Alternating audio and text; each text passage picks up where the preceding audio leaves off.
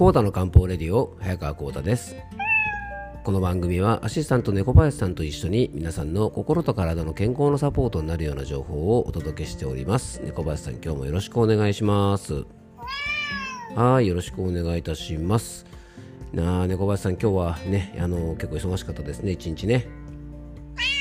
うんまあ、ちょうどね、あの、明日がですね、えっとまあ、第2木曜日ということでね、あの僕のお店がお休みなので、やっぱり休みの前の日というのはね、お客様が割とこう集中しますのでね、猫林さん、一日忙しくお仕事させてもらいましたね。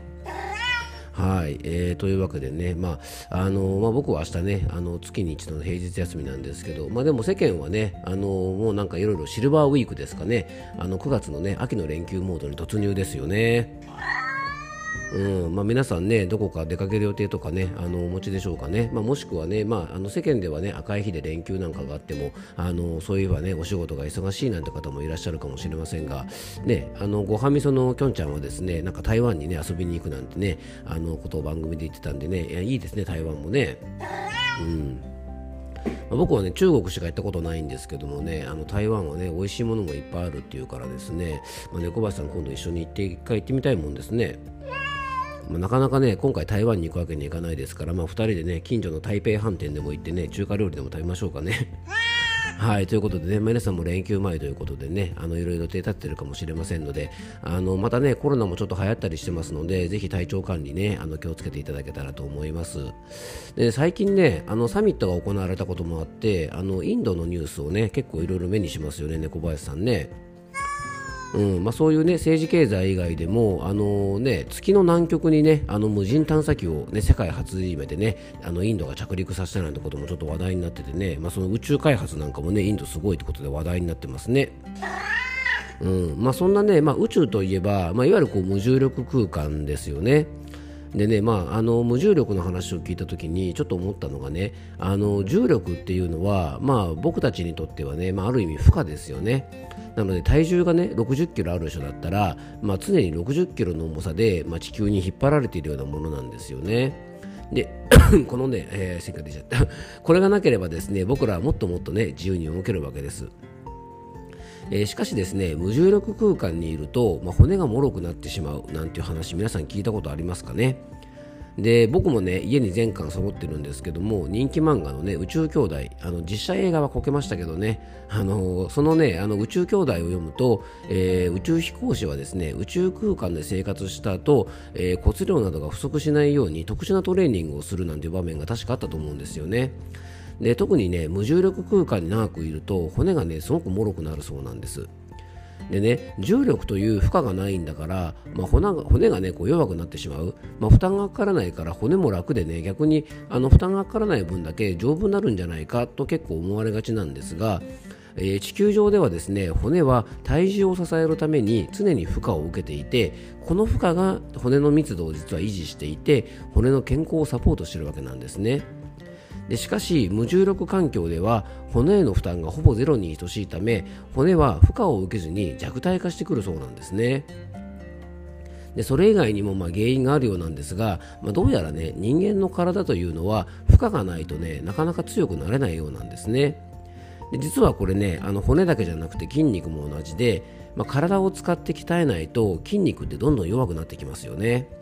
で逆にある程度の筋肉痛が起こる程度の運動をすることで、まあ、筋肉というのはねどんどん強くなっていきます。で適度な負荷をかけるということは実はねとっても大切なことなんですよね。ここね適度なっていうところが非常に肝心で負荷がね軽すぎると効果が出ないし負荷が大きすぎると体は壊れてしまいます。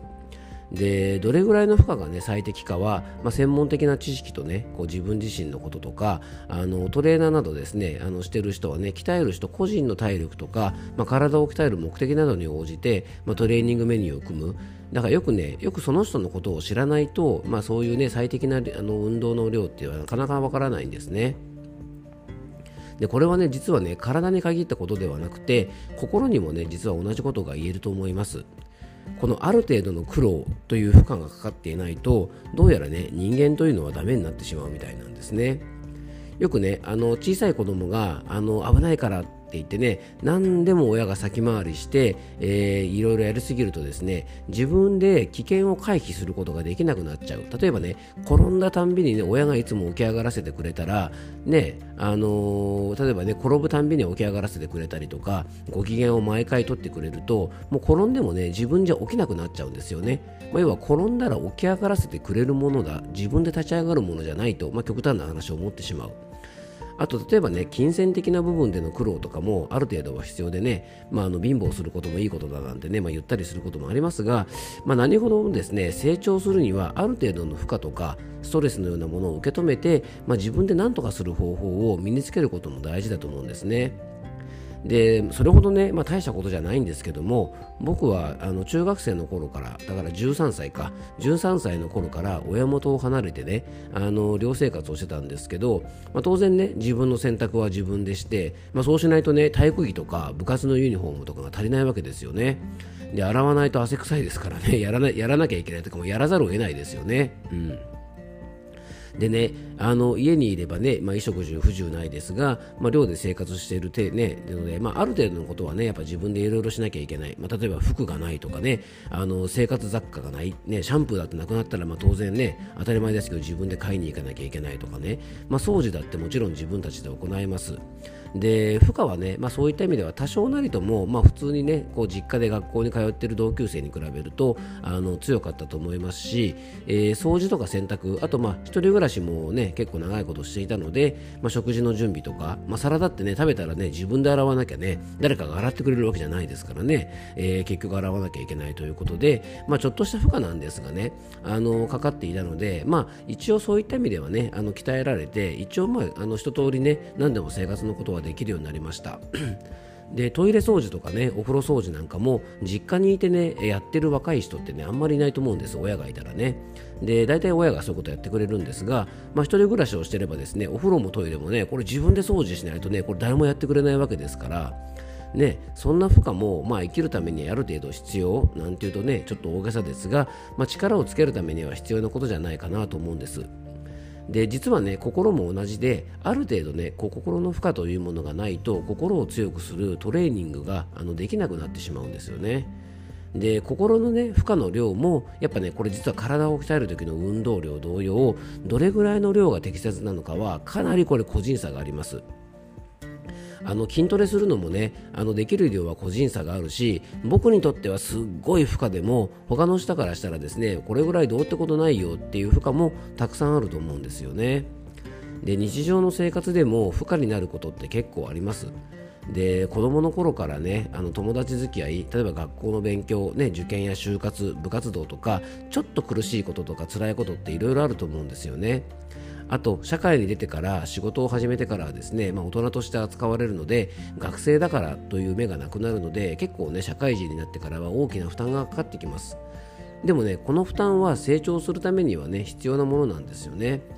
でもちろんねパワハラみたいな各種ハラスメントみたいな負荷はね、まあ、これはもう言語道断でね、あの、言うまでもないですけども、まあ、それはねただの負荷じゃなくてストレスになっちゃいますからね。なのでまあもちろんね同じことを言われたり仕事をしたりしてもね人によってストレスと感じてしまう人もいれば、まあ、気にならないっていう人もいると思います。